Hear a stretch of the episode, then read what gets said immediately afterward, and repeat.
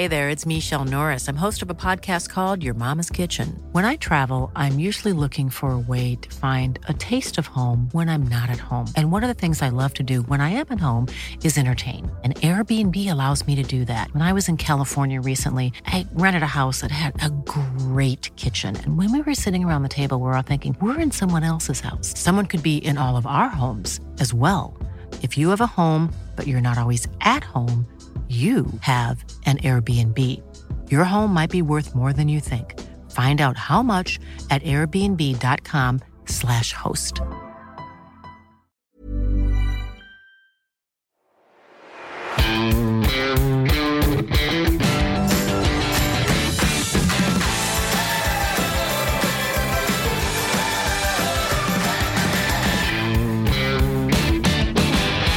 Moin Moin und herzlich willkommen zu einer neuen Folge des Finanzrocker Podcasts. Mein Name ist Daniel Kort. Ja, in dieser Folge habe ich die Autorin, Programmiererin, Unternehmensgründerin, Traderin und Silicon Valley-Ikone Aya Jaff zu Gast.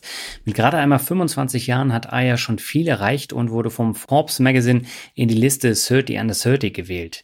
Im Interview sprechen wir über ihren Weg zum Programmieren, ihre Learnings aus dem Silicon Valley und ihr neues Buch Moneymakers, in dem es um die Börse geht und das kurz nach Erscheinen in die Spiegel Bestsellerliste gekommen ist. Das ist ein Interview mit einer wirklich inspirierenden Frau geworden und ich glaube, man kann auch von ihrer Herangehensweise an Dinge eine ganze Menge lernen. Bevor es losgeht, wird dir diese Folge aber noch präsentiert von Blinkist. Blinkist ist eine App, die die großen Ideen der besten Sachbücher auf dein Smartphone bringt. Du kannst mit der App über 3000 internationale Sachbuchbestseller entdecken und die beliebtesten Ratgeber zu Produktivität, Karriere, Psychologie und viel mehr in unterhaltsamen Kurztexten oder Audiotiteln. Das heißt, innerhalb von 15 Minuten erschließt du dir mit Blinkist die Kernaussage eines Sachbuches, egal ob Karriereratgeber, Meditationsguide oder auch eine Biografie. Für diesen Monat habe ich ein Buch rausgesucht, was ich tatsächlich auch nur über Blinkist ähm, entdeckt habe. Ansonsten wäre ich wahrscheinlich gar nicht drauf gekommen. Und zwar Scale, die universalen Gesetze des Lebens von Organismen, Städten und Unternehmen von Geoffrey West.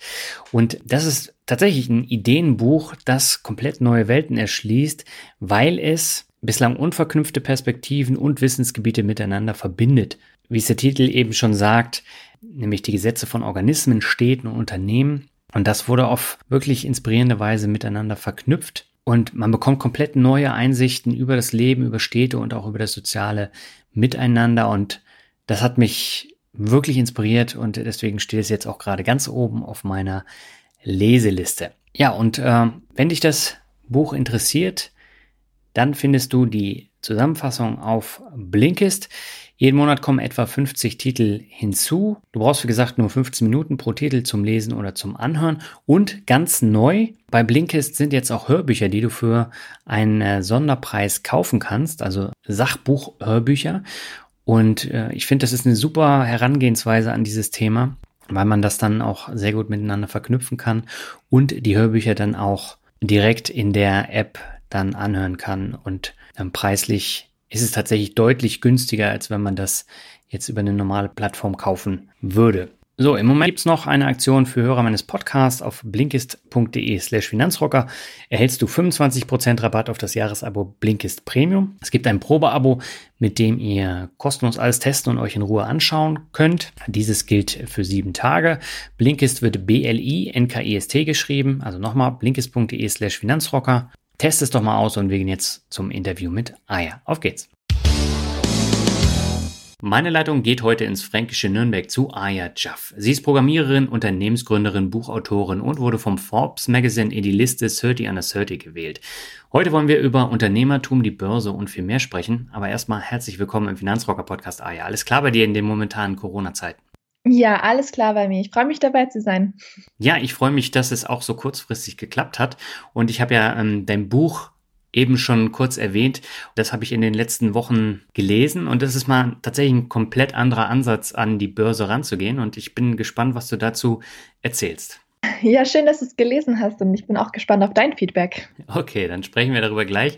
Lass uns erstmal über deine Spitznamen sprechen. Du hast nämlich in den letzten Jahren schon einige bekommen. Äh, ich äh, nenne mal ein paar Mrs. Code, Postergirl der deutschen Tech-Szene, deutsche Tech Queen, Silicon Valley-Ikone. Das sind Bezeichnungen für dich, die ich im Netz gefunden habe, beziehungsweise die Silicon Valley-Ikone steht sogar vorne auf deinem Buch drauf. Wie würdest du dich denn persönlich beschreiben? Ich würde mich auf jeden Fall nicht so beschreiben mit den Begriffen, äh, die du eben genannt hast. Ähm, ich muss auch ganz ehrlich sagen, ähm, der Begriff Silicon Valley-Ikone ist mir auch sehr unangenehm, aber darauf hat der Verlag bestanden. Ähm, ja, ich für mich selbst, ich bin äh, vor allem jetzt erstmal Fulltime-Autorin, da das Buch rausgekommen ist und ähm, Traderin, äh, weil ich einfach nebenbei das eben mache. Vielleicht kann man noch dazu nehmen, dass man immer Gründerin bleibt, wenn man ja mal was selbst aufgebaut hat mhm. und ähm, Programmiererin ganz zum Schluss ähm, tatsächlich. Das mache ich einfach gar nicht mehr oft. Mhm. Ähm, warum Traderin? Ähm, hast du mit dem äh, Börsenspiel noch weiterhin zu tun oder äh, handelst du einfach sehr viel an der Börse? Ich handle sehr viel an der Börse. Also ich habe einfach wirklich Spaß daran. Ich habe mir die Apps installiert. Ich habe ähm, ja, ich habe einfach sehr viel Kontakt mit, mit diesem Thema und, mhm. und bin da einfach sehr aktiv. Okay. Ja, das können wir gleich nochmal vertiefen. Lass uns mal so ein bisschen zu deinen Anfängen zurückgehen. Äh, Mitte der 90er Jahre, da sind deine Eltern geflüchtet vor dem kurdischen Bürgerkrieg aus dem Nordirak nach Deutschland und du bist dann in ganz jungen Jahren nach Deutschland, nach Franken gekommen. Welchen Einfluss hatte denn das alles auf deine Schulzeit in Deutschland? Ähm, super Frage. Also ich meine, ich habe eine ältere Schwester, die ist sechs Jahre älter, die hat das nochmal viel bewusster alles, ähm, als ich das alles wahrgenommen. Mhm. Ich war ja erst zwei Jahre alt und, und ich sehe Deutschland tatsächlich auch als meine Heimat an und ähm, habe das so ein bisschen akzeptiert als, ja, es ist auf demselben Level für mich wie jetzt mein Geburtsort und noch mehr. Mhm. Und ähm, ich habe halt einfach Erinnerungen, dass ich in der Schulzeit, wenn ich gelernt habe, dass ich äh, meine Schwester halt eben auch lernen sehe, dass ich meinen Papa, meine Mama auch mal die Verbtabellen mit mir lernen sehe. Wir haben halt gemeinsam einfach diese Sprache so ähm, für uns entdeckt, sage ich. Und das ist damals war es für mich halt normal, aber wenn man jetzt natürlich darauf zurückblickt, dann war das schon prägend, weil ja. es nie für mich selbstverständlich war, dass wir das halt alles wissen von vornherein. So, meine Schwester musste damals überhaupt erstmal meinen Eltern erklären, hey, was ist denn Hauptschule, Gymnasium, Realschule? Ja.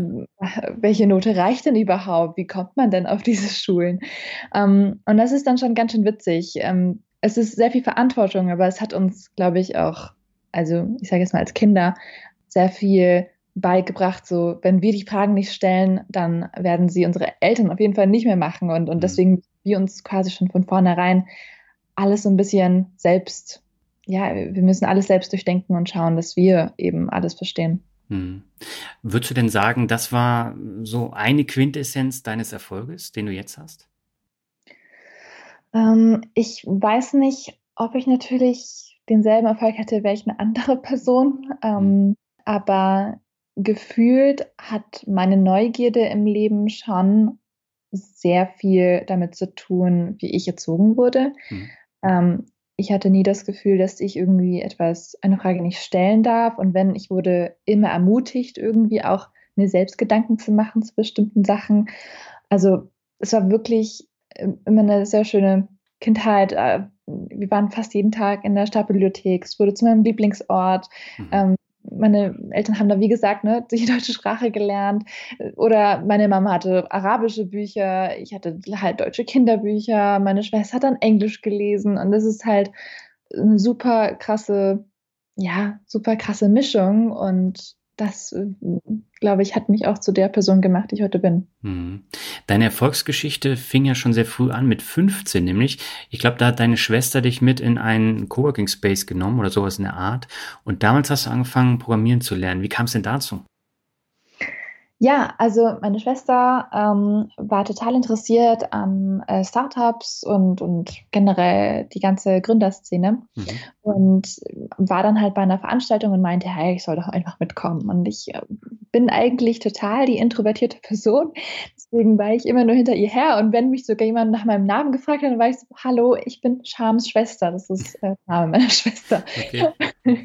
ähm, es war dann so ein Running Gag ähm, im Coworking Space und ich, ich habe mich wirklich gar nichts getraut. Und ich habe da aber Leute kennengelernt, die halt eben Freelance programmieren und ähm, ich habe dann halt eben auch gesehen, wie schnell sie teilweise irgendwie Webseiten äh, programmieren konnten. Und ähm, es ähm, war total inspirierend und ich habe mich dann halt eben auch so diese ein, zwei Fragen halt getraut, so in der Öffentlichkeit, so, oh cool, wie lange hat das denn gedauert? Wie bist du da reingekommen? Und ich, also wie kann ich das machen? Ja, und nach einer Zeit ähm, habe ich mich dann halt eben auch getraut, an den Gründer vom Coworking Space dann ranzutreten und zu sagen, hey, ähm, darf ich denn vielleicht wirklich so einen Raum für mich beanspruchen, wo ich mit meinen Freunden eben das Programmieren lernen darf. Und ähm, in der Schule lernen wir das irgendwie nicht gescheit. Wir haben zwar das Fach Informatik, aber ähm, keiner von uns würde behaupten, dass das Programmieren ist. Ähm, und wir würden halt einfach gerne so einen Raum wirklich haben, wo wir jede Woche irgendwie ja sitzen können und also ja klar, oh mein Gott, ihr kriegt sofort einen Raum for free. Ich finde das so cool. Du darfst alle Freunde einladen, die du irgendwie einladen möchtest. Hier ist der Schlüssel. Und wenn du magst, kannst du auch Pizza ähm, on the house irgendwie jeden Freitag haben. Und ich so, what? So einfach geht das? Und das habe ich dann halt wirklich tatsächlich gemacht. Und das war der erste Schritt für mich in Richtung, ähm, ja, Programmieren mit anderen Leuten und ja, eigene Ideen umsetzen und, und gründen und Startups. Das war eine super Zeit. Mhm. Und äh, wie war das für dich als junge Frau, dann in so einer Männerdomäne wie Programmierung, äh, Softwareentwicklung, äh, dann da äh, mitzumischen? Ähm, für mich war das tatsächlich nicht so eine nicht, nicht so eine krasse Sache, weil ich das ähm, gar nicht so wahrgenommen habe. Hm.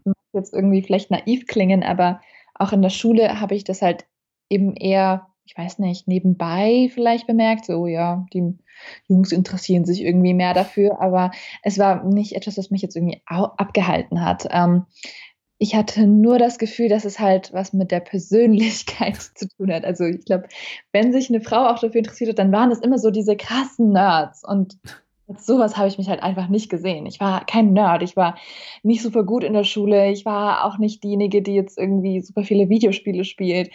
Ähm, und deswegen war das für mich so etwas so, hm, vielleicht bin ich nicht normale Programmiererin. Ähm, vielleicht muss ich das jetzt erstmal alleine wie so ein Kellerkind erstmal online lernen. Und das habe ich dann halt eben gemacht. Ich habe dann halt ein paar Monate erstmal diese typischen Seiten halt im Internet besucht ähm, und YouTube-Videos geschaut und die Basics so einfach ähm, versucht, mir selbst beizubringen. Mhm. Und dann aber habe ich gemerkt, okay, gemeinsam kommt man dann, glaube ich, doch ein bisschen weiter, weil meine Motivation war dann auch zum Schwinden, weil ich das langsam auch sehr schwierig fand und eigene Projekte umzusetzen. Ich hatte einfach viel zu viele Fragen irgendwann und ich habe mir einfach so eine Community gewünscht und mhm. Daraus ist dann halt eben der erste Programmierclub geworden, wo ich dann ja meine Freundinnen einfach darauf angesprochen habe. Ich so, hey, sag mal, ich weiß doch, dass du auch so Bock hast, vielleicht die eine oder andere Idee, die du im Kopf hast, umzusetzen. Wieso mhm. machen wir das dann nicht gemeinsam? Und wir waren dann halt in den Programmierclubs also größtenteils Frauen. Okay. Und äh, du hast mit 19, glaube ich, ein Stipendium bekommen für das Silicon Valley. Und das war eigentlich auch ein weiterer Grundstein für deinen Erfolg. Wie kam es denn dazu, dass du dich überhaupt für dieses Stipendium beworben hast? Also ich habe in der Zeit ähm, Informatik studiert, da ähm, eineinhalb Jahre müsste es gewesen sein, dass ich da im Studium dann war und ich habe irgendwie so ein ich glaube, man nennt es Kulturschock bekommen. ich weiß nicht, also ich habe das Ganze, ich habe Programmieren aus der Sicht des, der Startup-Leute kennengelernt und mhm. nicht aus der Techies, muss ich auch sagen. Also ich okay. habe im Coworking Space angefangen und war in der Gründerszene quasi ähm, ein bisschen heimisch. Und ähm, wenn man ja dann wirklich Informatik in der, in der Universität ähm, ja aufnimmt, dann sind das ja nochmal ganz andere Leute, denen man begegnet. Mhm. Und ich fand das schon sehr, sehr anspruchsvoll, ähm, wie der Kurs überhaupt mal angefangen hat. Also mir wurde zwar gesagt, ja, du kannst mitmachen, weil das von null anfängt und keine Sorge. Und ich hatte da auch schon so ein, zwei Jahre Erfahrung. Hm. Aber ich muss ehrlich sagen, mit, sogar mit den ein, zwei Jahren Erfahrung, ich hätte eine Ferrari besitzen müssen, um diese Geschwindigkeit zu, zu, zu haben, die, die es für Kurs gebraucht hat. Das hatte ich einfach nicht. Und ähm, ich habe mich auch sehr schnell einfach alleine gefühlt in diesem, in diesem Studium, wo ich mir dann dachte, ich bin zu schlecht für die ganze Sache und ich habe Informatik komplett falsch verstanden, weil ich will nicht das sein, was sie nicht übermachen wollen. So die Themen, die dran kommen, die interessieren mich nicht. Ich möchte nicht für diese großen Tech-Unternehmen überhaupt arbeiten. Ich wollte nur in Anführungsstrichen lernen, wie ich eine Website für mich erstellen kann und wie ich eine App zum Funktionieren bringe. Und irgendwie lerne ich das hier nicht.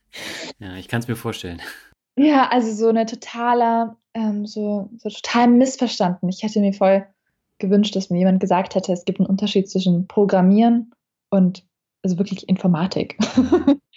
Weil den gibt es in meiner Welt und ähm, den gibt es auch im Amerikanischen, habe ich dann halt eben auch herausbekommen. Mhm. Aber ja, lange Rede, kurzer Sinn. Ich wollte eigentlich nur sagen, dass ich äh, dann halt eben die Motivation verloren hatte und mir dann dachte, okay, bevor ich das Ganze jetzt wirklich abbreche, muss ich als wirklich schauen, ob das jetzt so stimmt, wie ich das eben kennengelernt habe und mhm.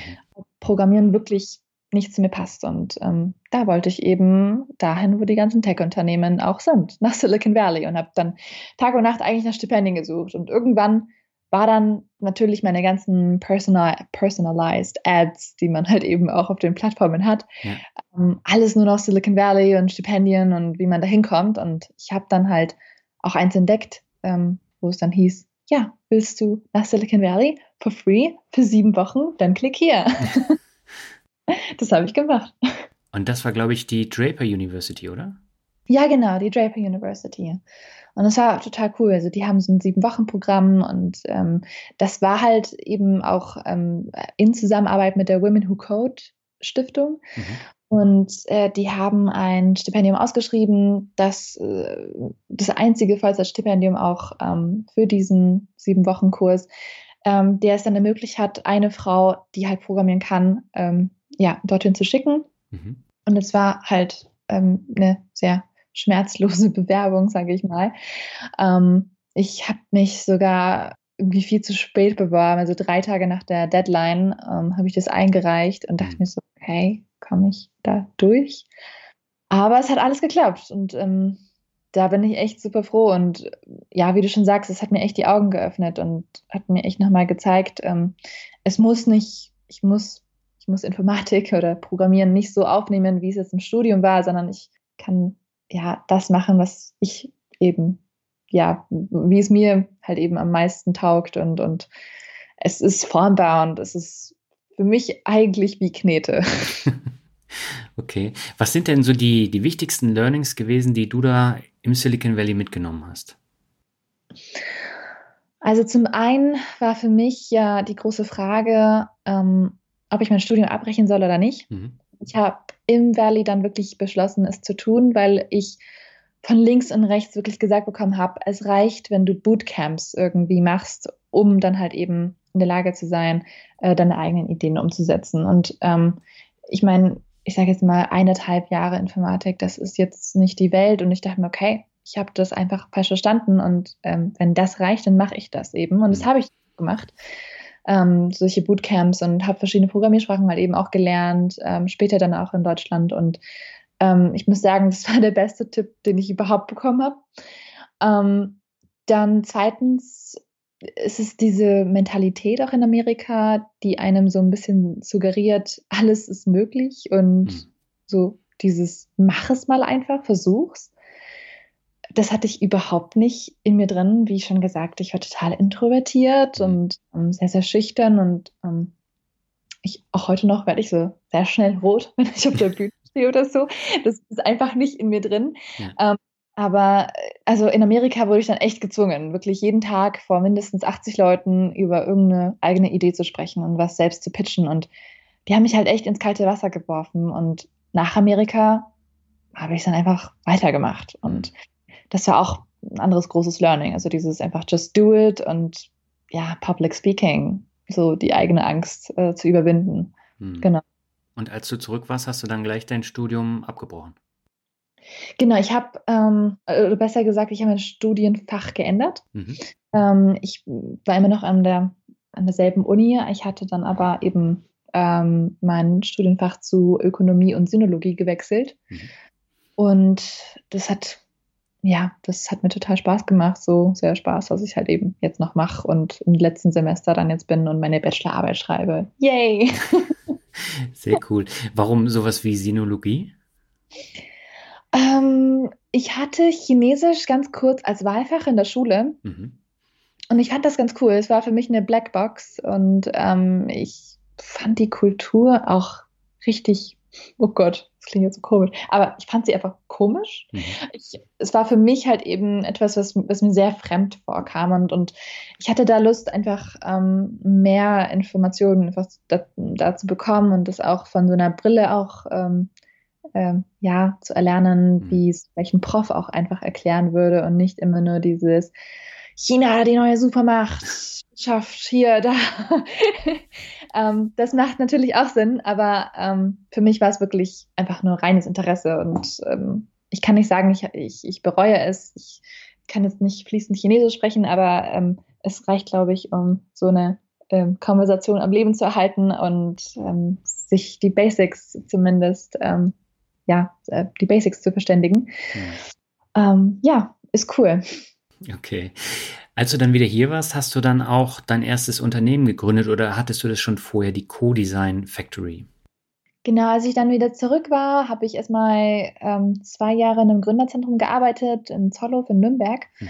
und ähm, war da eben als Head of Communications für sehr viele Startups auch zuständig. Und ähm, ich habe mich dann halt irgendwann auch gefragt, okay, wagst du jetzt den Sprung und gründest selbst? Und ja, das war mein allererster Versuch quasi und es, es konnte auch eben nicht hauptberuflich nur das Startup sein, weil ich halt eben auch noch studiert habe und ähm, auch gearbeitet habe. Aber ja, es war ein, ich sage jetzt mal, ein, ein Experiment und für mich immer noch, ähm, ja, fremdes Gewässer, sage ich mal, jetzt wirklich selbst als Gründerin mal aufzutreten und ähm, es hat total Spaß gemacht. Ich habe das eineinhalb Jahre gemacht und äh, das war so eine Art Beratung.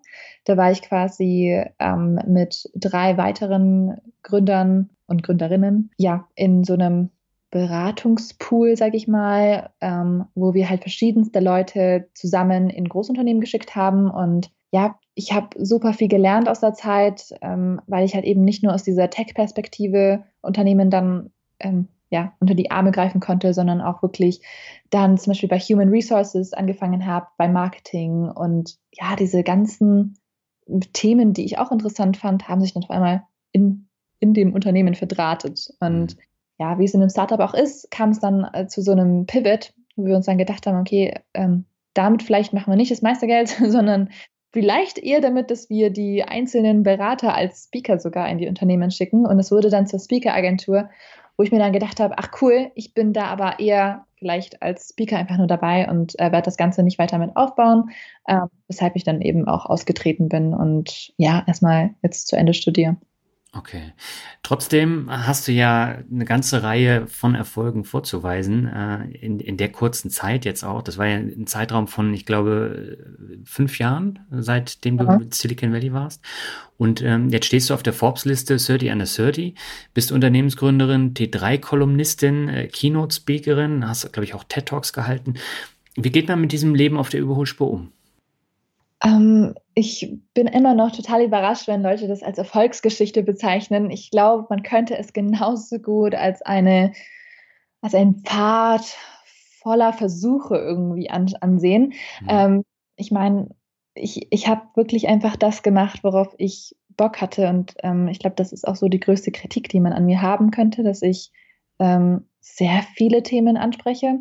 Ähm, aber ich sehe es halt als Stärke und ich glaube, das, was ich mache, verbindet halt auch eben sehr viele Leute. Also wenn ich jetzt darüber nachdenke, okay, Programmieren, ich, ich wurde irgendwie jetzt auf den Titelblättern dafür gefeiert, irgendwie, dass ich als Frau äh, programmieren kann. Das hat mich am Anfang sehr gestört, dass mhm. es mein Geschlecht irgendwie so gehypt wurde, aber echt, wenn man die Nachrichten bekommt, die ich gelesen habe, wirklich als E-Mail über Instagram und so von 15-jährigen, 16-jährigen Mädchen, die dann sagen, oh mein Gott, du kannst programmieren oder du interessierst dich auch für sowas und du bist nicht so nerdy und nicht so, ich weiß nicht, nicht so ein, nicht so ein Gamer, ähm, dann, ich weiß nicht, ich bin auch motiviert und ich will das auch machen. Hm. Wenn ich das lese, dann kommt mir sofort so dieses Gefühl von, ey, es hat sich gelohnt. Ganz hm. ehrlich, ich habe irgendwie zig Dutzend Mädels wahrscheinlich, ähm, also das so viele Mails habe ich zumindest bekommen, ähm, junge Mädels irgendwie motiviert, sich daran zu trauen und vielleicht sogar was Eigenes zu gründen, was zu programmieren, was im Tech-Bereich zu machen. Ähm, das sind mir ehrlich gesagt die Hater egal. Und da finde ich es dann auch gut, dass ich ähm, ja es mit dem Thema aufs Titelblatt geschafft habe, weil anscheinend hat die, hat die Story schon mit vielen Leuten resoniert. Und ähm, ja, das gleiche Thema gilt halt eben auch für Trading und für Börse. Ähm, das sind halt eben auch so Themen, die sehr, sehr, sag ich jetzt mal, heavy Stereotypes bedienen. Es ist immer, immer der, der weiße, männliche, reiche Mann, der anscheinend an der Börse irgendwie handelt. Aber ähm, ich habe halt eben auch wirklich komplett andere Leute kennengelernt in meinem Leben, die das machen. Und ich wollte das halt zeigen und mal so ein Buch schreiben, was wirklich einfach diese Oberfläche auch mal erklärt, weil ich im deutschen Buchmarkt das halt eben nicht so mitbekommen habe. Ich habe damals jetzt, ähm, oh Gott, das war jetzt total von der Frage, aber es tut mir leid. Erzähl gerne weiter. Okay. Ich habe ähm, ja damals das Buch Rich Dad Poor Dad gelesen und ich mhm. fand das so cool, weil es halt eben wirklich so sehr an der Oberfläche war. Also es, es zeigt überhaupt erstmal auf, so, ey, wie denkt denn jemand, der, ähm, der eben alleine was, was aufbaut. Ja. Wie geht denn der durch die Welt? Wie sieht er denn die Welt? Und ähm, so ein Buch gab es halt einfach nicht im Deutschen. Und ich, ich habe ähm, ehrlich sowas gesucht, was, was das Ganze im Finanzbereich so ein bisschen ähm, ablösen könnte. Mhm. Und das gab es nicht. Und ich habe mir gedacht, okay, was hätte ich mit 15 gerne gelesen? Ich hätte gerne ein Buch gelesen, das mir sagt, dass du nicht wie Jordan Belfort bist, wenn ähm, du irgendwie mit Aktien handelst. Du bist nicht automatisch ein Arschloch, du bist nicht automatisch unmoralisch und korrupt. Mhm. Ich hätte gerne ein Buch gelesen, das mir zeigt, ähm, dass äh, Börse äh, mich nicht nur beeinflusst oder betrifft, wenn ich die Börsennews einschalte, sondern auch quasi ähm, mit all den Unternehmen zu tun hat, mit denen ich tagtäglich in Berührung komme. Bei DM oder bei Sarah oder ich weiß nicht, wenn ich Make-up einkaufe und so weiter und so fort. Mhm. So, das hätte ich gerne alles mal ein bisschen mehr durchschaut, so wenn, als ich jünger war. Mhm. Und ich hätte vor allen Dingen einfach mal ein bisschen mehr, ähm, ja, so Motivation gebraucht, mich mit dem Thema zu beschäftigen und nicht immer nur gehört, okay, Rentenlücke schließen, dafür brauchst du Aktien. Weil, sorry, aber Altersvorsorge ist so ziemlich das langweiligste, was du bei jungen Menschen ansprechen kannst. Deswegen war das auch nicht meine Motivation, als ich das Buch geschrieben habe, sondern es war einfach zu zeigen, ey, es kann sogar ein cooles Thema sein, was du mit deinem unique, ich sag jetzt mal, mit deiner einzigartigen Erfahrung als Mensch auch ganz anders wahrnimmst und auch ganz anders irgendwie für dich nutzen könntest. Mhm. Und ähm, ja, diese Sachen wollte ich halt eben betonen. Und ich hoffe, es ist mir gelungen. Also das erste Feedback zumindest äh, mit dem Buch und ähm, jungen Leuten ist ähm, auf jeden Fall ganz gut. Aber man weiß ja nie, was jetzt noch kommt. Ich meine, das Buch ist jetzt am 4.5. dann ja ähm, wirklich, äh, wirklich zu kaufen. Jetzt mhm. ist es gerade noch in der Fahrbestellungszeit, aber ja, es ist echt aufregend, also das erste Buch. Das kann ich mir vorstellen. Lass uns doch mal weiter über das Buch äh, sprechen. Das heißt Moneymakers, wie du die Börse für dich entdeckst. Ähm, du hast es ja gerade schon gesagt, die Zielgruppe sind ja dann eigentlich junge Frauen überwiegend, die sich noch gar nicht mit dem Thema Finanzen aus, auseinandergesetzt haben, oder? Ich, ich würde das gar nicht auf junge Frauen irgendwie ähm, ja, eingrenzen, mhm. aber es ist natürlich schön, wenn sie sich angesprochen fühlen. Ich glaube, das ist auch so ein Effekt, der von selbst passiert, weil ich einfach eine Frau bin auf mhm. dem Cover. Ähm, aber ja, es ist für junge Leute vor allem, die sich ähm, mit dem Thema Börse das erste Mal auseinandersetzen. Mhm. Und du hast ja bewusst jetzt nicht das hunderttausendste, was ist ein ETF, was ist eine Aktie Buch äh, geschrieben, sondern äh, du hast es anhand von Moneymakern erläutert. Was ist denn Moneymaker für dich? Moneymaker sind für mich nicht Vorbilder unbedingt. Mhm. Ich möchte niemanden heilig sprechen, aber es sind Menschen, die halt einfach einen Wert ähm, geschaffen haben, der ja, den man eben käuflich erwerben kann, in allererster Linie. Das heißt, es können Gründer sein, es können Menschen sein, die Bücher geschrieben haben, es können allerlei Leute sein, wirklich, die einfach einen Wert auf der Welt geschaffen haben. Das mhm. ist für mich jemand, he makes money, he makes something that's worth something. Ja. Um, ähm, und in meinem Buch sind Moneymaker aber vor allem auch Leute, von denen man sich eine Scheibe abschlagen kann, sage ich mal, ähm, weil man halt ähm, ja, verschiedene Dinge von ihnen lernen kann. Und ich habe mir halt jedes Mal bei jeder Person so ein paar Dinge rausgegriffen. Ähm, ich habe natürlich so typische Leute wie Warren Buffett äh, genommen, aber auch dann wirklich Leute, die komplett rausfallen, wie Kylie Jenner mhm. ähm, oder, oder eine ja, oder eine Finanzjournalistin wie Cornelia Eidloth, die halt eben dann nicht sofort als Moneymaker irgendwie wahrgenommen wird, sondern ja, einfach vielleicht dafür sorgt, dass ein bisschen mehr Realität auch in die ganze Diskussion reinkommt. Hm. Und äh, welche Moneymaker haben dich so am stärksten motiviert persönlich? Um, ähm, das muss jetzt eine sehr langweilige Antwort sein, aber über die letzten neun Jahre konstant Warren Buffett und Bill und Melinda Gates. Also die zwei Leute, die ja auch sehr stark miteinander arbeiten ähm, über die Foundation von Bill und Melinda Gates. Ähm, die haben mich sehr krass beeinflusst. Einfach weil sie für mich dieses Bild des ruhigen Investors suggerieren, ähm, des Investors, der so in den Trades, die er macht oder in den Investments, die er auch tätigt, ähm, sich selbst auch versucht wiederzuspiegeln. Mhm. Ähm, das fand ich immer schon sehr ansprechend. Ähm, und ich, ich sage ja auch im Buch, dass man diese Möglichkeit auch ja ähm, wahrnehmen sollte, dass man ein Portfolio wirklich nach seinem eigenen Charakter gestalten kann. Und was ich auch so ja cool finde, ist, ähm, dass man halt, ich weiß nicht, wenn man jetzt an Climate Change oder sowas interessiert ist, dass man halt einen ETF raussuchen kann, der zum Beispiel nur in Clean Energy oder sowas investiert und ähm, dass man halt eben diese Freiheit hat an der Börse, dass man Cherry-Picking betreiben kann und sich selbst das Ganze aussucht. Und ähm, ich glaube, dieses Selbstbewusstsein und diese Selbstverständlichkeit vor allem auch dafür habe ich von Warren Buffett und ähm, ja, Bill und Melinda bekommen, weil sie halt eben das so gut kommunizieren können, in was sie investieren und warum sie in diese Sachen investieren. Mhm. Würdest du dich denn selber auch als Moneymaker sehen? Ja, definitiv. Ich bin Moneymaker, ähm, weil ich einfach Spaß dran habe, ähm, ja, an der Börse zu traden und ähm, ja, idealerweise mein Geld auch natürlich ein bisschen zu vermehren. Aber einfach, ja, weil ich wirklich ein Teil des Wirtschaftssystems bin und ähm, ja, daraus ja irgendwie einen Wert schaffen muss, um dann auch weiter zu überleben. Das mhm. ist äh, leider in Anführungsstrichen unsere, unsere Welt und der Kapitalismus. Ja, das Spannende ist ja an dem Buch, ähm, da sind ja ganz viele Zitate von anderen berühmten Leuten über dich auch zu lesen. Einen stammt von Tim Draper, das ist ja ein Venture-Kapitalist aus dem Silicon Valley und äh, der Gründer von der Draper University, über die wir vorhin schon gesprochen haben. Und ähm, da ist dann tatsächlich das Zitat, manchmal braucht es nur eine Person, die hunderte andere dazu motiviert, auf eine gemeinsame Mission zu gehen. Manchmal braucht es einfach nur jemanden, der wirklich groß denkt, wie Aya. Was denkt man, wenn man sowas hört? Oder liest?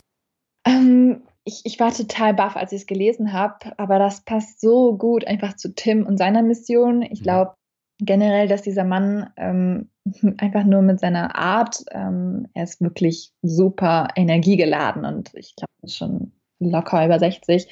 Ähm, der ist so krass einfach dabei, Leute, junge Leute zu motivieren, ihren ersten eigenen Schritt zu machen. Und ich glaube, sobald er das auch in einer anderen Person wiedererkennt, und so hat er auch die Leute quasi ähm, ausgewählt, die an dem, die an dem Kurs auch teilnehmen können, mhm. ähm, sobald er diese, ja, diese Neugier auch in anderen Leuten entdeckt und ähm, ich weiß nicht, diesen Kommunikationsdrang und dieses, ich will dich mitnehmen auf meine Reise, ähm, ich glaube, in dem Moment hätte er dann auch wirklich das über ähm, jeden anderen Kursteilnehmer gesagt. Deswegen ja, ich, ich fühle mich sehr geehrt, dass er es bei mir auf jeden Fall gesagt hat und ähm, ich würde auch gerne dafür sorgen, dass es die nächsten Jahre auch auf jeden, jeden Fall auf mich zutrifft, ähm, mhm. weil ich gerne Leute ähm, mitreiße und ja, für dieselben Themen begeistere. Hm. Ja, gerade beim Thema ähm, Frauen motivieren, die jetzt zum Beispiel Angst davor haben zu scheitern, das ist ja auch ein Aspekt, der dir sehr wichtig ist. Du hast es ja eben auch schon mal erwähnt. Aber alleine, wenn man das jetzt bedenkt, dann passt doch das Zitat absolut, oder? ja, absolut. Also ich meine, ich habe mit sehr vielen Frauen geredet, ähm, die Angst haben, diesen einen Schritt zu gehen. Ähm, und es hat äh, für mich ein bisschen weniger damit zu tun, wie der Charakter der Frau alleine ist. Mhm. Ähm, möchte ich es nicht schieben, sondern eher auf die Gegebenheiten generell. So Frauen haben einfach nicht ähm, so viel Support vielleicht, einfach Supportsysteme, wenn es mhm. darum geht, ähm, alleine zu gründen. Ähm, ja, also ich, ich bin immer dafür, dass man halt eben diesen Status quo einfach mal in Frage stellt und wenn man wirklich Hilfe braucht, einfach nach Hilfe auch fragt. Also das kann sein, dass es halt eben, dass sehr viel nicht nur bei Frauen einfach mhm. äh, daran scheitert, dass man sich nicht traut zu fragen. Ja. Welche Bedeutung hat denn Geld für dich?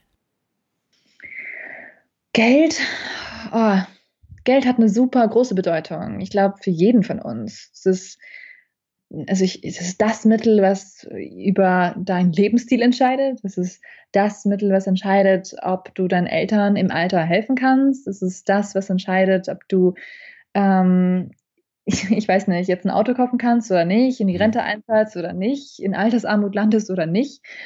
Ähm, es ist ein super emotionales ähm, Mittel auch. Und ähm, ich glaube, wir sollten alle mehr über Geld reden, weil Geld für uns so viele Sachen bedeuten kann und deswegen wir das nicht auf Geld und, und weiß nicht, Geld ist was Verruchtes, Geld ist etwas Böses irgendwie äh, reduzieren sollten, ähm, sondern ja, ganz offen darüber reden sollten, ähm, wo wir Probleme haben, wo wir etwas nicht verstehen, äh, weil ich wirklich immer noch Freunde habe und Freunde, die teilweise sogar über 30 sind, die immer noch nicht wissen, wie Steuern funktionieren mhm. oder ähm, eine Steuererklärung geschrieben haben. Und das muss sich, finde ich, ändern. Das sind so kleine ja, Basics, die man halt eben einfach äh, drauf haben muss. Mhm.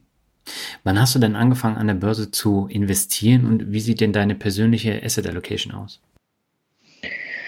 Um, ähm, ich habe angefangen mit äh, 15, 16 mich wirklich damit zu beschäftigen durch das Börsenplanspiel. Mhm.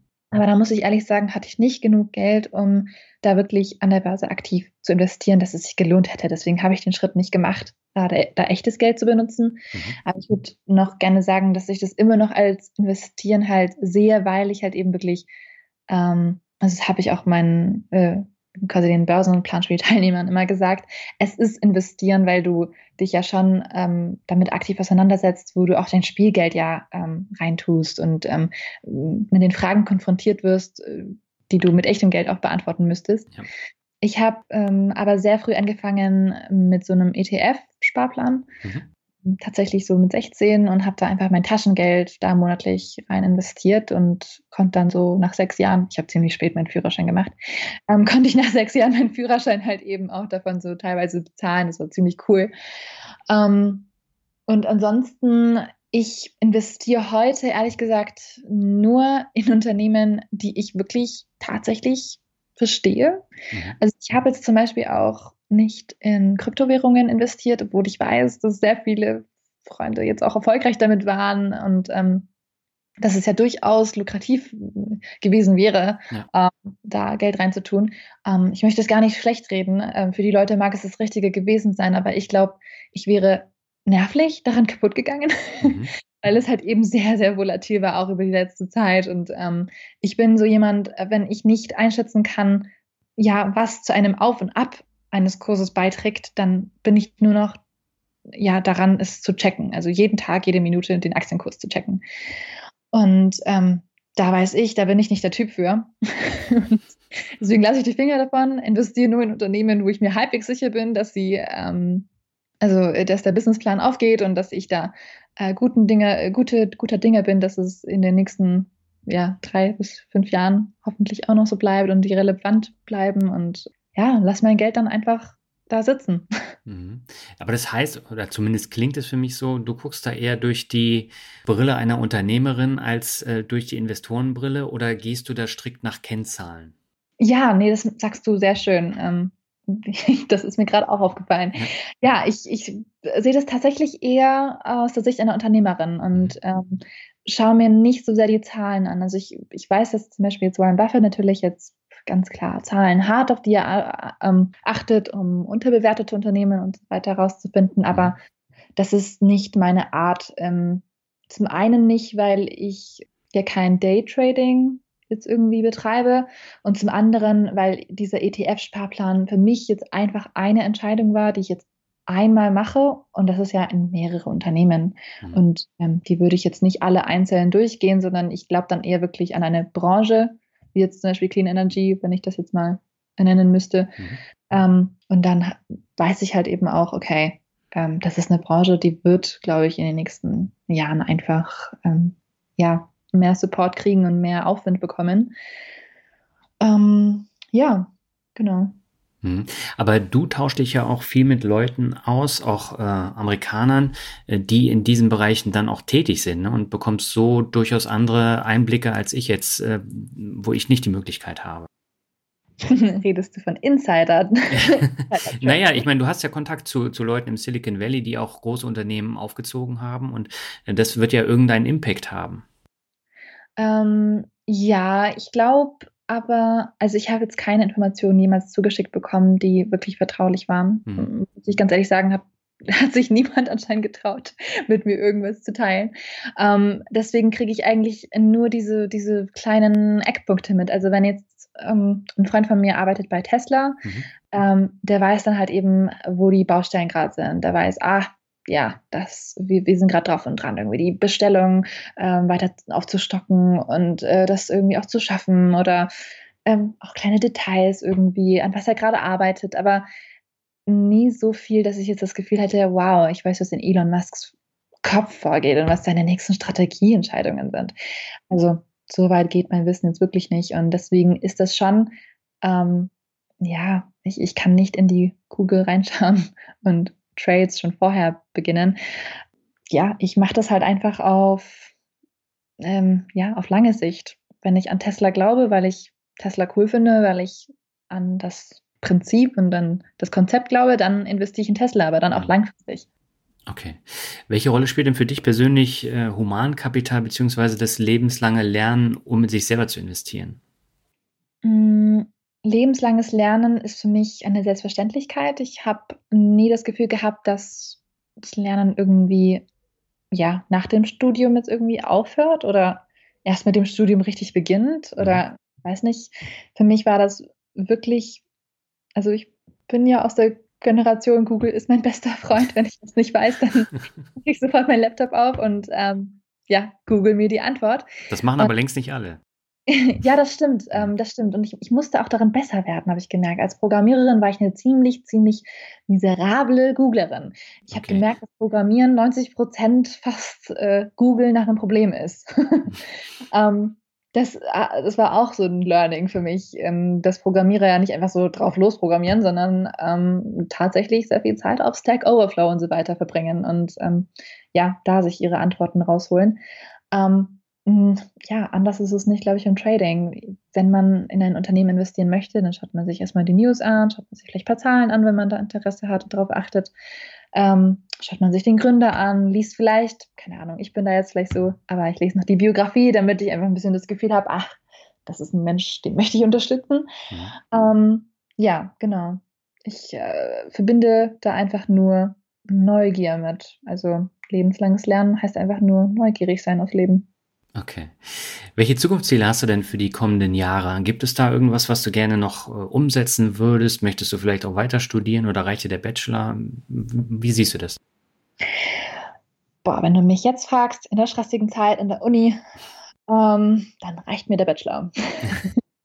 ähm, ich, äh, ich weiß nicht, ich will es nicht ausschließen, dass ich jemals wieder zum, zum, zur Uni zurückkehre. Mhm. Ich weiß nur, dass mich halt meine Neugier immer wieder an die Uni bringt, ähm, sei es wirklich, also dass ich dann wirklich äh, äh, Professoren aufsuche, um ihnen ein paar Fragen zu stellen, oder halt eben auch diese ähm, Coursera-Kurse, also wirklich so, ja, MOOCs eben, ähm, Kurse, die online sind, Belege. Ähm, ich finde das ganz cool, weil es halt einfach wirklich nochmal in die Tiefe geht teilweise und man ja das Thema anders wahrnimmt, als wenn man sich komplett alleine auf den, auf den Weg macht und das Ganze zu verstehen. Mhm. Ähm, ja, für mich, ich weiß nicht, vielleicht kommt ja auch ein zweites Buch. Ich, ich, ich bin da so offen, ehrlich gesagt. Und dadurch, dass ich ja, ähm, ja mit, mit vielen Dingen jetzt auch gerade jongliere, ähm, jetzt mit dieser T3N-Kolumne, wo es um Tech for Future geht, ähm, also wirklich Nachhaltigkeit aus der Tech-Perspektive. Mhm. Ähm, jetzt aber auch mit dem Buch, wo es um Trading geht, ähm, wo ich ja nochmal ein ganz anderes Sprachrohr, glaube ich, auch habe, macht es mir gerade ähm, ja Spaß, einfach erstmal in die, ich sage immer, in den Dialog oder in diese Konversation zu kommen mit anderen Leuten, die halt vielleicht in, der, in denselben Branchen irgendwie was starten möchten. Mhm. Ja. Ja, aber da hast du ja schon mal ein paar Ziele. ja. Super, nee, dabei wünsche ich dir ganz viel Erfolg, auch mit dem Buch. Und ich würde sagen, zum Ende kommen wir zum Finanzrocker Word Shuffle. Das heißt, ich nenne dir jetzt ein paar Begriffe und du sagst einfach, was dir dazu einfällt. Kann kurz sein oder ein bisschen länger. Und mhm. beginnen möchte ich mit dem Begriff Franken. Franken? Mhm. Wow. Ähm, oh, ich denke an Bratwürste. Ich weiß nicht genau warum. Ich glaube, vielleicht, weil ich Hunger habe. Ähm, ansonsten für mich tatsächlich der Coworking Space, wo ich angefragt habe, ähm, kommt mir in den Sinn und auch Zollhof, das Gründerzentrum, wo ich gearbeitet habe. Mhm. Das macht für mich Franken aus. Okay. Der nächste Begriff ist Erfolg. Erfolg. Mm, das Ziel zu erreichen, das man sich selbst gesetzt hat. Was dir ja ziemlich gut gelungen ist in den letzten neun Jahren, oder? Kommt drauf an. Habe ich ein Ziel ausformuliert? Das ist die Frage. ich glaube, ich bin ganz oft einfach auch in das Abenteuer reingestürzt. Also manchmal war es wirklich nur eine Frage, von der ich geleitet war, soll ich mein Studium abbrechen oder nicht? Mhm. Manchmal ähm, war es dann halt natürlich etwas konkreter, wenn so mein Studium ändern, möchte ich meinen Bachelor, ja, ich möchte meinen Bachelor erreichen, so, das ist natürlich nochmal was anderes. Ja, kommt immer drauf an. Okay. Äh, daran anschließend, der nächste Begriff ist Just Do It Mentalität. Just Do It Mentalität, das erinnert mich an, ja, das, die Geschichte habe ich öfter schon erzählt, aber ich glaube, das passt ganz gut. Okay. Ähm, das äh, erinnert mich an eine Improv-Session, die ich in Amerika gemacht habe. Da mussten wir quasi improvisiertes Theater spielen und ähm, da musste man einfach ja, an seinen Vorredner quasi andocken, egal was gekommen wäre. Man muss das komplett spontan machen. Und in der Übung hieß es, man, man darf keine Pausen haben, sondern man muss immer mit Yes and weitermachen. Mhm. Und ich hatte ja super große Probleme, irgendwie überhaupt vor Leuten zu sprechen und dann auch noch spontan und dann auch noch spaßig. Ähm, das war einfach nicht so meine Stärke. Aber diese Übung, ich habe sie so sehr gehasst, diese Übung hat mir echt gezeigt, dass ähm, man das erlernen kann, dieses spontan zu sein. Mhm. Und ich habe die ersten paar Mal ähm, totalen Stuss geredet. Also irgendwie die ersten paar Mal habe ich gesagt, yes, and we need to have a party with elephants and um, Barack Obama and we need to play board games. Uh, yes, and we need to buy a papaya because it's very delicious. also es hat, es hat so wenig Sinn gemacht, dass ich selbst darüber lachen musste. Aber ich glaube, nach einer Viertelstunde, nach 20 Minuten wird man so ein bisschen warm mhm. und irgendwann fängt man dann an, wirklich jeden Gedanken, den man hat, ernst zu nehmen. So ernst zu nehmen, dass man das einfach anfängt zu kommunizieren und ja, diese Kommunikation mit dem Partner in dem Moment war so unglaublich bereichernd, weil man halt einfach gemerkt hat, hey, es äh, irgendwie jeder hat so diese Angst abgenommen, irgendwie ja, ja wirklich gejudged zu werden, also wirklich irgendwie negativ ähm, dafür geurteilt zu werden, was man sagt, sondern es kam eigentlich nur noch darauf an, so, war es wirklich dein Gedanke? Hat Sinn gemacht? Hattest du Spaß dabei? Und einfach nur offen damit umzugehen. Und mittlerweile ist es einer meiner Lieblingsübungen, dieses Yes and, weil es mir zeigt, auch wenn du am Anfang vielleicht totalen Stuss laberst, ich glaube, das hilft halt, diese inneren, ja, Hemmungen einfach abzulegen und zu sagen, ey, ich werde jetzt einfach mal alles frei Schnauze mal sagen, was mir in den Kopf kommt. Und dann schauen wir mal, ob was Gutes, Gutes dabei rumkommt. Kennst du eigentlich das Buch Shoe Dog? Nee, kenne ich nicht. Das äh, ist von Phil Knight, dem Gründer von Nike. Äh, deswegen Just Do It, äh, daher komme ich drauf. Und äh, der hat ja auch eine abenteuerliche Lebensgeschichte und äh, da geht's halt auch um, um solche Sachen, dass man einfach mal etwas macht und äh, nicht zu lange darüber nachdenkt. Und das ist zum Beispiel eins der Bücher gewesen, die mich jetzt in, in den letzten Monaten am meisten beeindruckt haben. Ach cool. Ich glaube, ich habe sogar eine Zusammenfassung auf Blinkist oder mhm. sowas von gelesen. Ähm, er hat ja auch eine sehr beeindruckende Geschichte. Absolut. Ähm, genau. Also krass. Ähm, ja, cool. Dann werde ich das ganze Buch mal lesen, wenn das ähm, auch diese Mentalität so widerspiegelt. Ich kann es dir empfehlen, wirklich. Dann kommen wir zum nächsten Begriff. Äh, da bin ich auch mal gespannt, was du dazu sagst. Äh, Jan Böhmermann. sehr witzig und sehr gestresst. ich habe tatsächlich nicht mehr mit ihm geredet als das, was dann wirklich auch ähm, ja, getaped wurde und das man bei YouTube sehen kann. Mhm. Ähm, das war ja ähm, sehr krass zu sehen, wie, wie er moderiert, ähm, das quasi ja in der Kamera wirklich äh, kommen ja nur so ein paar Takes raus, aber dieser Mann macht das ja wieder und wieder und kann das so schnell, also dieser Text, der Teleprompter ist, das ist, würde ich sagen, nur zu 50 Prozent das, was aus seinem Mund rauskommt, weil er einfach so viel selbst on the go noch mit rein, reinnimmt und ähm, das ist eine unglaubliche Leistung. Also er ist mir als ein, ja, sehr vielseitig interessierter Mensch in Erinnerung geblieben und ja, finde auch sehr witziger Mensch. Aber was, was mich dann noch interessieren würde, wieso bist du denn in die Sendung eingeladen worden, ich glaube, fünf, sechs Monate bevor das Buch überhaupt rauskam? Gute Frage. mein Buch, ähm, also zum einen wurde die Deadline immer wieder verschoben. Okay. Und äh, zum anderen war das gar nicht das Buch, wofür ich eingeladen wurde, sondern ähm, für die Tech for Future ähm, ah, okay. Bewegung, die ich halt eben da gerade am Aufbauen war. Da ging es ähm, um einen Artikel, den ich geschrieben hatte, wo es darum ging, DNA als Speicherort äh, zu nehmen und darüber habe ich dann quasi erzählt. Okay. Und äh, hast du dann gemerkt, dass danach deine Bekanntheit ordentlich nach oben gegangen ist? Ehrlich gesagt nicht. Okay. Also klar, ich habe Nachrichten bekommen, die waren sehr süß und ähm, sehr schön zu lesen, aber ähm, ich glaube, ich war einfach nicht so der, ich weiß nicht, ich habe nicht so zum Publikum gepasst okay. mit den Themen. Ähm, aber es war eine sehr interessante ja, Erfahrung. Ich meine, auch mit Deichkind äh, gleichzeitig eingeladen worden zu sein. Die haben ihm als Album vorgestellt und das Publikum hat sich ja komplett verkleiden müssen und haben, haben getanzt und haben eine Choreo irgendwie äh, echt hingelegt. Ähm, es war total bizarr, das mit anzusehen. Aber ja, also ich glaube, es war eher eine witzige Erfahrung als jetzt wirklich ein Boost in Bekanntheit und ähm, ja, Namen. Okay, dann kommen wir zum nächsten Begriff. Ich weiß gar nicht, wo ich äh, den gelesen habe, in irgendeinem Artikel, Cold Emailing. Cold Emailing. Mhm. Sehr effektiv. Was ist das? Also das bedeutet, dass man ähm, Leute, also die E-Mail äh, von Menschen raussucht, ähm, die man ähm, nicht kennt mhm. und zu denen man aber trotzdem einen Kontakt sucht, weil man irgendwie was braucht. Und Cold Emailing hat sich für mich als total krass effektiv erwiesen, weil ich halt ähm, ich habe, ich habe, äh, ja, mit 19 hat man nicht so ein großes Network. Deswegen muss man sich ja ein bisschen selbst darum bemühen, dass Leute einem auch ähm, ja, eben zurückschreiben und Leute einen überhaupt mal bemerken. Und ich habe damals dem Gründer von Hyperloop geschrieben, auf mhm. LinkedIn einfach tatsächlich, ähm, weil ich gesehen habe, dass er da aktiv ist. Ja. Und ich habe gesagt, hey, ich fand dein, äh, deine Präsentation bei Draper University super cool und ähm, ich würde gerne sieben Wochen Research betreiben, was Hyperloop angeht und ähm, ich hätte gerne gewusst, was du als potenzielle Baustelle ansiehst. Vielen lieben Dank, liebe Grüße. Okay, und was kam für eine Antwort? So, hi Aya, ja, sehr gerne. Wieso researchst du da nicht das?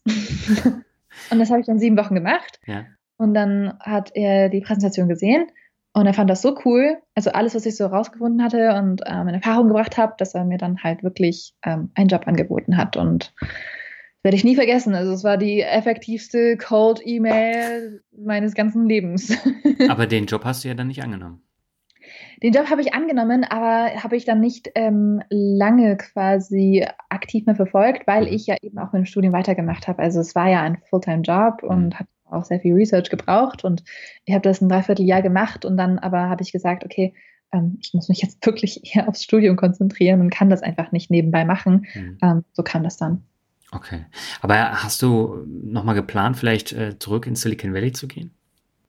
Oh, definitiv. Ja, aber ich glaube, davor würde ich noch gerne andere Stationen erleben. Ähm, ich würde gerne nochmal nach China, ich würde gerne nochmal auch ähm, ein paar afrikanische Länder abklappern, also nach Botswana vielleicht. Ähm, das war eigentlich auch geplant jetzt in der Corona-Zeit, aber es ist in, ja, leider hat das dann leider nicht mehr geklappt. Ähm, ja, aber bevor ich jetzt nochmal ins Silicon Valley gehe, dann gerne komplett andere Ökosysteme irgendwie kennenlernen. Mhm. Ja, mich erinnert äh, deine Geschichte auch so ein bisschen an die Geschichte von Omid äh, Sheibani, den ich vor ein paar Monaten im Interview hatte. Der hat nämlich auch im Silicon Valley gearbeitet für Google und ist dann mhm. nach China gegangen und äh, hat dann da versucht, was aufzubauen. Und der hat auch eine super spannende äh, Lebensgeschichte. Und äh, deine Geschichte erinnert mich tatsächlich an, an seine auch. Ach, schön, cool, okay. Ich werde mir den Podcast äh, oder ja, das mal anhören, was du gemacht hast mit ihm und ähm, werde dann mal schauen, was er so äh, aus seinem Leben gemacht hat. Ja, ähm, da bin ich gespannt, was du dann auch für ein Feedback äh, schreibst. Und ich habe jetzt noch drei Begriffe für dich.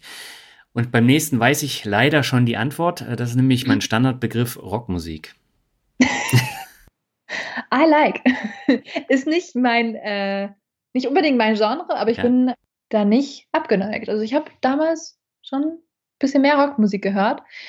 Ähm, ich weiß nicht, gilt Rage Against the Machine als Rockmusik oder? Absolut. Ja, okay, gut. Dann ja, doch. Rage Against the Machine höre ich sehr gerne. Okay. Ja, ich äh, weiß die Antwort nämlich, weil du in deinem Buch mit Hip-Hop-Zitaten arbeitest. ja. ich bin wirklich eher ähm, ja, Hip-Hop-Fan. Äh, Einfach weil ich ähm, sehr gerne ähm, mitsinge. und ähm, das, äh, ich weiß nicht, ich, ich äh, sehe mich auch gerne wieder in den Lyrics und ähm, ja, das äh, war halt eben auch das, was ich am meisten gehört habe, als ich Research für das Buch gemacht habe und mhm. die gelesen habe. Und ich glaube, ähm, was ich dann halt eben, also die Erfahrung, die ich dann gemacht habe, ist, dass in Hip-Hop-Musik sehr oft natürlich die Rede von Geld ist und wie man Geld macht und wie man auch ja an Geld rankommt und Geld behält und so viel dreht sich um Geld.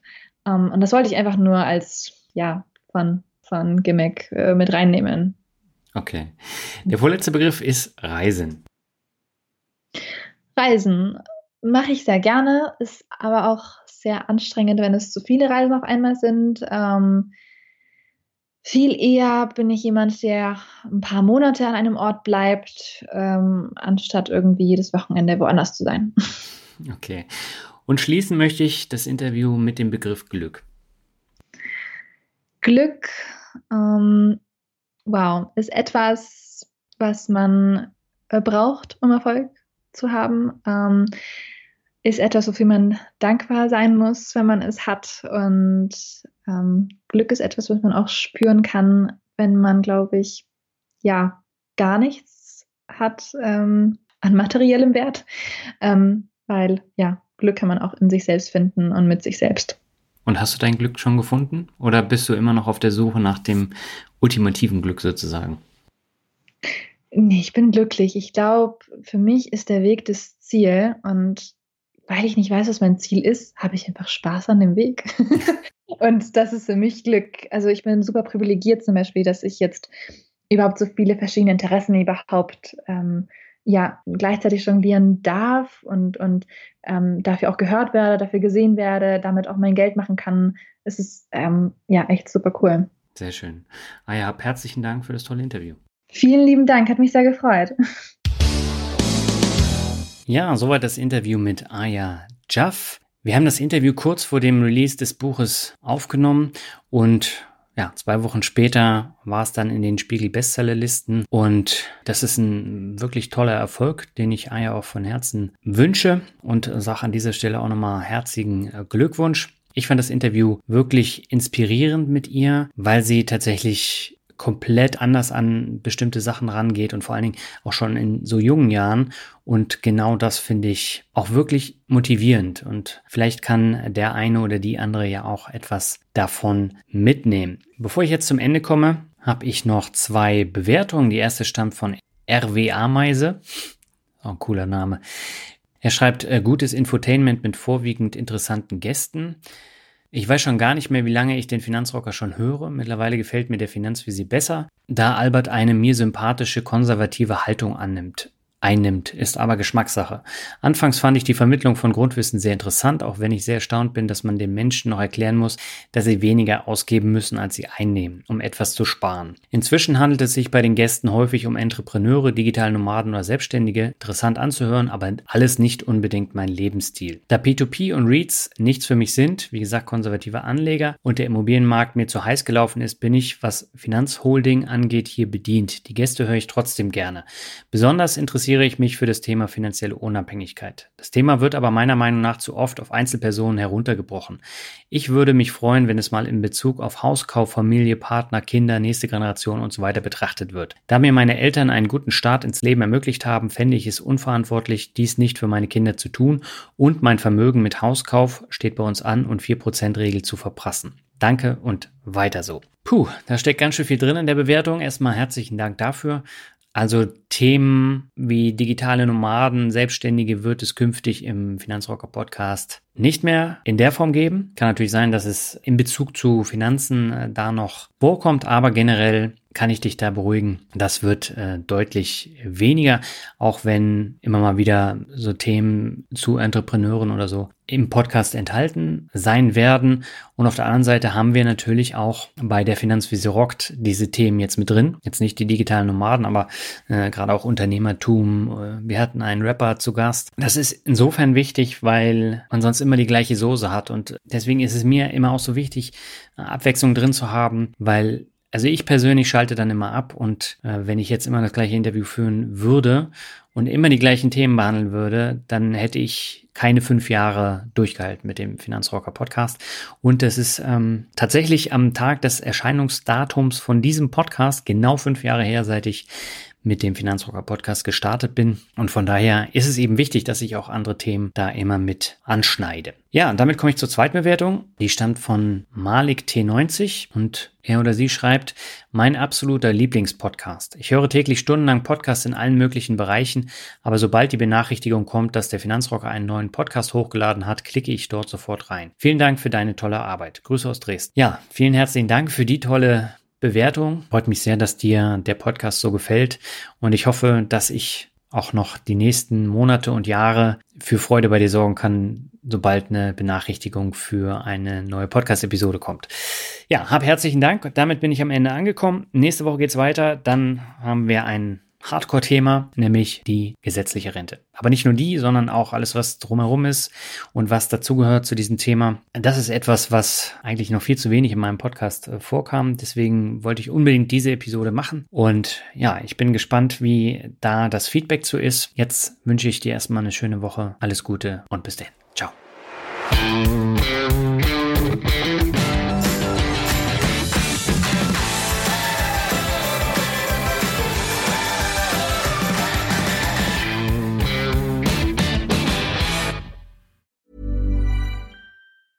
Even when we're on a budget, we still deserve nice things. Quince is a place to scoop up stunning high-end goods for 50 to 80% less than similar brands. They have buttery soft cashmere sweaters starting at $50, luxurious Italian leather bags, and so much more. Plus, Quince only works with factories that use safe, ethical, and responsible manufacturing. Get the high-end goods you'll love without the high price tag with Quince. Go to quince.com/style for free shipping and 365-day returns.